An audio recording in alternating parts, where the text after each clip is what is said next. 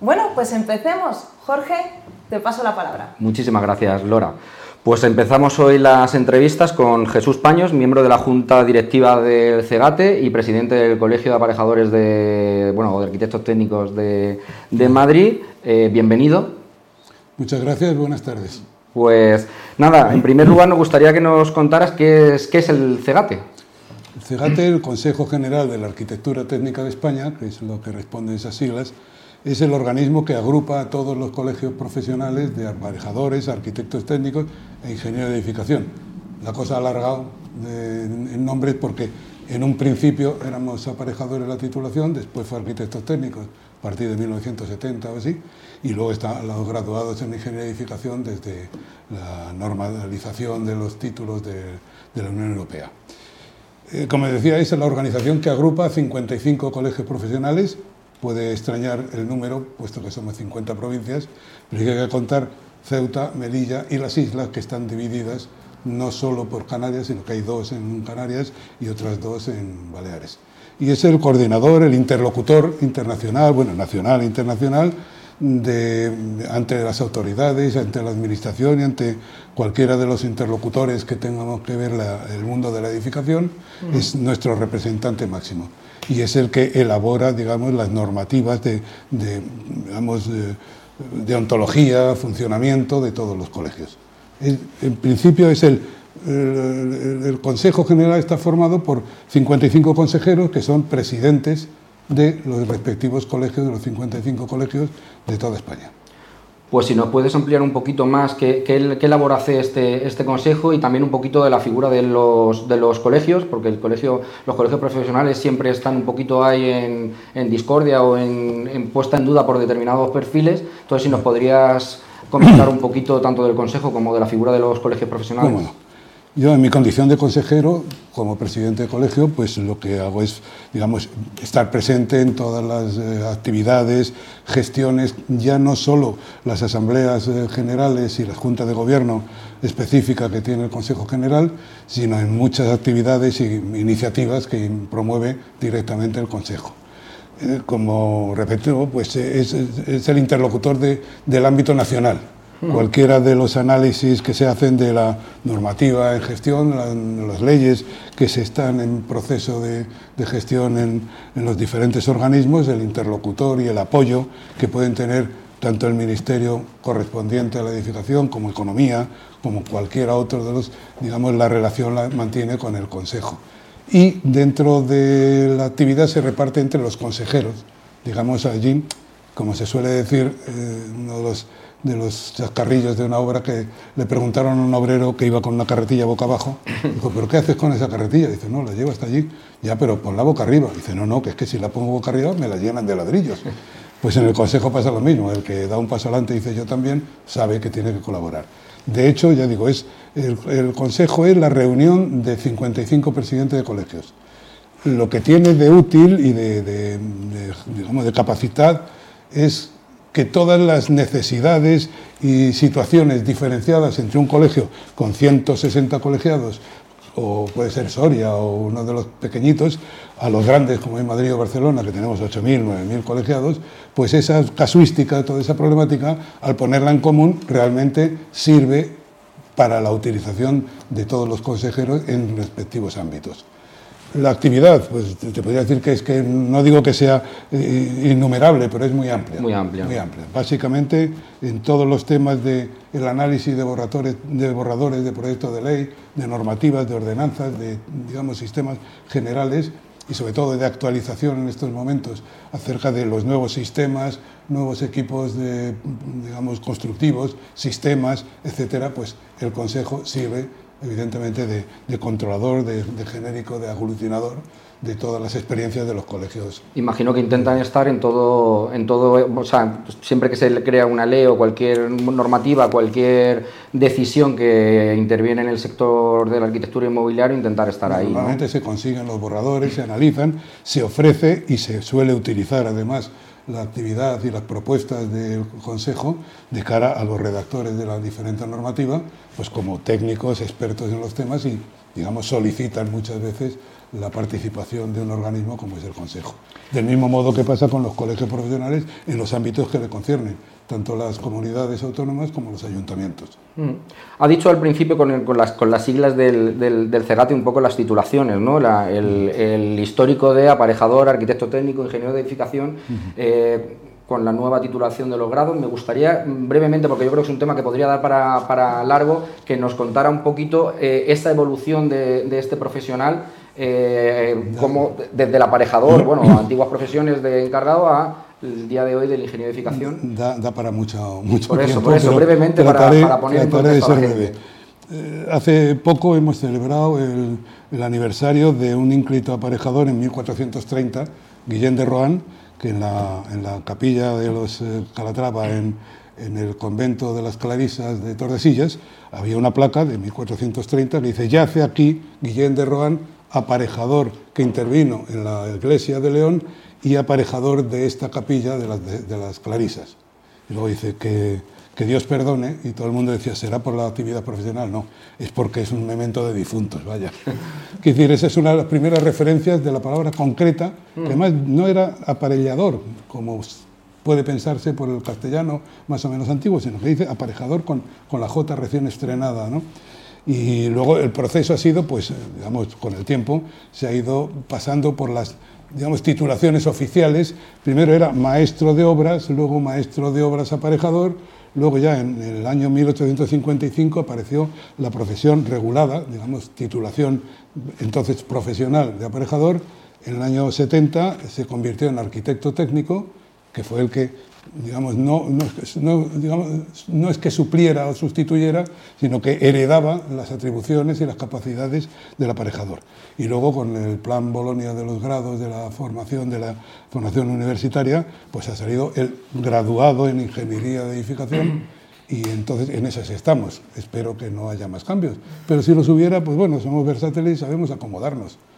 Al final, al final la figura de ingeniero de edificación eh, coge las competencias que tenía el arquitecto técnico. Tal como dice el texto de la no nata ley, pero que estuvo aprobada por el Consejo de Ministros de Colegios y Empresas, eh, hablaba de que el graduado en ingeniería de edificación podrá ejercer las atribuciones correspondientes al arquitecto técnico. O sea que es exactamente lo mismo. Lo que pasa es que los arquitectos técnicos para adquirir eh, la graduación han tenido que cursar, hemos tenido, yo lo he dicho, 60 ECS, eh, digamos, eh, eh, créditos para conseguir los 240 que tiene la, titulación, la organización, las horas lectivas de, la carrera. Mm. Entonces, las atribuciones, digamos, que están heredadas desde la Ley de Ordenación de la Edificación de 1999, pues se resumen a aquello que necesita formación para la dirección de ejecución de obra. Mm. Esa es la situación actual. Muy bien. Hay otro tema que me gustaría que nos tratara un poco, que nos comentaran qué, es, si no me equivoco, eh, eh, Cercha, la revista Cercha, depende del, consejo, ¿no? La, su publicación. Entonces, que nos contara un poco qué, es Cercha, qué engloba, a qué público se destina. Mm, Cercha, digamos, es una revista profesional, pero que desde siempre, desde que nació, pues ha pretendido, a veces con más éxito y otras veces con menos, digamos, dar servicio a la sociedad, a todos aquellos que estén relacionados con el ámbito de la edificación, sean compradores de viviendas, o sean agentes de la propiedad inmobiliaria, o sean administradores de fincas, cualquier elemento, persona o organización que tenga algo que ver con el sector que nosotros, al que nosotros dedicamos nuestra actividad, pues esté informado, digamos, mm, reconocido y, y que sirva pues un poco de conocimiento y de formación. También se utiliza la revista en la medida en que se puede para dar información barra formación. Mm. Se establece digamos, el conocimiento de todos los digamos, eh, avatares que tiene la profesión y de los cursos que se imparten en los diferentes colegios, incluidos los que imparte el propio Consejo, pues para conocimiento primero de los colegiados y en segundo lugar de la sociedad que está directamente relacionada que en el ámbito de que somos los que hacemos las casas, pues prácticamente toda la sociedad vive en una casa. La tendrá alquilada, heredada o comprada, pero todo lo que se le diga al respecto del lugar donde vive, creemos que es interesante y útil. desde el mantenimiento, la conservación, las, eh, digamos, la, la normativa que, que, que acontece, los seguros, etcétera, etcétera, etcétera. Eso es lo que pretende ser. No es en absoluto, no lo ha pretendido nunca y creo que no ha sido, digamos, un mirarse el ombligo profesional. Sí, que no, está... no es la defensa de un corporativismo malentendido al respecto, que sirve para la utilidad de los colegiados, claro, también, pero no pretende eso, pretende ser útil a la sociedad también, aquella que esté relacionada con el ámbito en el que nosotros, digamos, desarrollamos nuestra profesión, que es la la edificación. Ese sería un poco el resumen ligerísimo al respecto. Eh, Jesús, antes mientras eh, empezábamos el programa, ¿no? estábamos charlando todos y nos comentaba que había un evento que me ha parecido muy interesante que pudiéramos transmitir también a las personas que nos están viendo, a ver si nos podía contar un poco. Con mucho gusto y además sido muy oportuno porque la próxima semana, el día 12, se inicia lo que llamamos CONTART, que las siglas corresponden a Convención, Convención Técnica de la Arquitectura Técnica. Se celebra en Toledo, es una, reunión bianual, cada dos años se celebra y esta no sé si es la décima o la decimoprimera eh, reunión de contar en la que mm, digamos se utiliza pues como un congreso técnico en el cual todos aquellos colegiados de toda España pues participan con sus ponencias, sus proyectos, sus propósitos y se estudia y se analiza básicamente los aspectos técnicos de modificación, de adecuación de, la- de las técnicas y, digamos la, la formación que se tiene, lo que comentábamos antes. Es una manera de demostrar a la sociedad y a nosotros mismos a través de trabajos de investigación y de, de desarrollo de todos aquellos colegiados de España que tienen a bien participar y afortunadamente pues sí participan en alto grado. Son tres días intensísimos de lectura, de presentación de esas ponencias, todas en un ámbito pues normalmente de especialización en todos los cualquier aspecto que se celebra este año en la ciudad de Toledo. Se re- reparte por solicitud de los colegios y aquellos que se ofrecen y se proponen. Empezó en Madrid, ya digo, hace, no sé, 20 años y ha pasado pues, por muchas provincias, por Málaga, por Valladolid, por Santander y este año corresponde a Toledo. Y realmente sí es una reunión interesante a efectos de que mueves a los colegiados eh, en una cita que es interesante, que luego tiene pues, la proyección que se le consigue dar, que es interesante, importante, pero también se esfuerza que la gente pues, redacte y trabaje sus ponencias, sus ideas, sus planteamientos y que los exponga para el uso que pueda tener de cara al sector de la edificación, no solamente a nosotros mismos. Vuelvo a decir lo mismo, vuelvo a insistir. Qué interesante. Pues Jorge, yo no sé si teníamos algún vídeo pendiente en, en esta ocasión. No, bueno, de- del- del tema de Cercha o de Contar, no, que podemos dar la, la entrevista, caso que quiera cerrar con algún tema en concreto para, para finalizar esta, esta entrevista o tratar algún no, tema. sí, tratar el tema, es decir, lógicamente nos movemos en un ámbito que en estos momentos precisamente pues está muy afectado por una serie de cosas que nos ha afectado fundamentalmente a los que trabajamos en esto. Y es la gran crisis terrible de- del 2008 al 2018, que esa fue económica y paralizó el sector de la edificación. O sea, se acabó, no se veían grúas por las calles ni por las carreteras y esa actividad realmente pues ha supuesto un, digamos, un tener que acondicionarnos a las circunstancias actuales, con lo cual, en el caso de nuestra profesión, se ha demostrado la versatilidad que tiene, porque no, como no había obra nueva, pues realmente hemos tenido que ir por los caminos del mantenimiento, la mejora de eficiencia, el project manager, el facility manager, las tasaciones, es decir, todas las cosas que estaban un poco desatendidas, porque la obra nueva hay que reconocer que hasta ese año que la burbuja explotó, pues realmente- llegamos a, a construir en este país más viviendas que toda Alemania, Francia e Inglaterra juntas. El- O sea, el el- hablar de las 750.000, 800.000 viviendas era una monstruosidad, era como la crónica de una muerte anunciada. Se veía que aquello realmente era una burbuja. Lo que es cierto es que tanto arquitectos como nosotros y también los constructores, nosotros lo que se puede decir es que ayudamos a construir todo ese mm, montón de casas en tiempo, en calidad y en, digamos, en capacidad de respuesta. O sea, hicimos todas esas casas. No éramos los propietarios, con lo cual no se nos puede acusar de otra cosa que responder a lo que se solicitaba, tanto de, los proyectistas, de arquitectos, como de nosotros como ejecutores. Entonces, la consecuencia fue que hubo que eso diversificarse. Lo cierto es que la, siguiente drama, todavía nos queda el terremoto y alguna otra cosa más que nos pase, porque nos pasó lo de, lo de la isla y todas esas cosas, ¿no? pero del volcán. pero que la crisis de, la COVID, del coronavirus, realmente afectó menos a la edificación y solamente estuvo paralizada lo que es las obras en un par de semanas, porque realmente no eran lugares que tuvieran el peligro de contagio como puede ser, pues no sé, un despacho, una oficina o una biblioteca. Entonces no se, mm, digamos, no se perdió mucho trabajo, pero claro, venía arrastrándose la crisis de esos 10 años que ha sido, que fue pavorosa.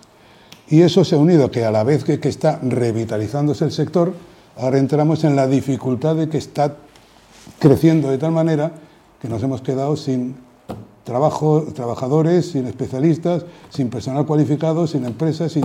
¿Por qué? Porque eh, eh, esa mm, crisis de 10 años acabó con todos esos servicios, todos esos trabajadores, todos esos maravillosos inmigrantes que colaboraron tan maravillosamente bien, tanto del norte de África como de Rumanía o de Perú o de tal, y esos claro, tuvieron que marcharse y, está ahora con la dificultad que se une además a la, a la necesidad que hay, la urgencia del aprovechamiento por el plan de las subvenciones de los 70.000 millones de euros de subvención de la Unión Europea, que en temas de eficiencia energética, pues a, a ese ámbito corresponden no sé cuántos miles de millones, pero que realmente hay que hacerlo de muy breve plazo porque si no se cumplen en el, en el año, se pierden.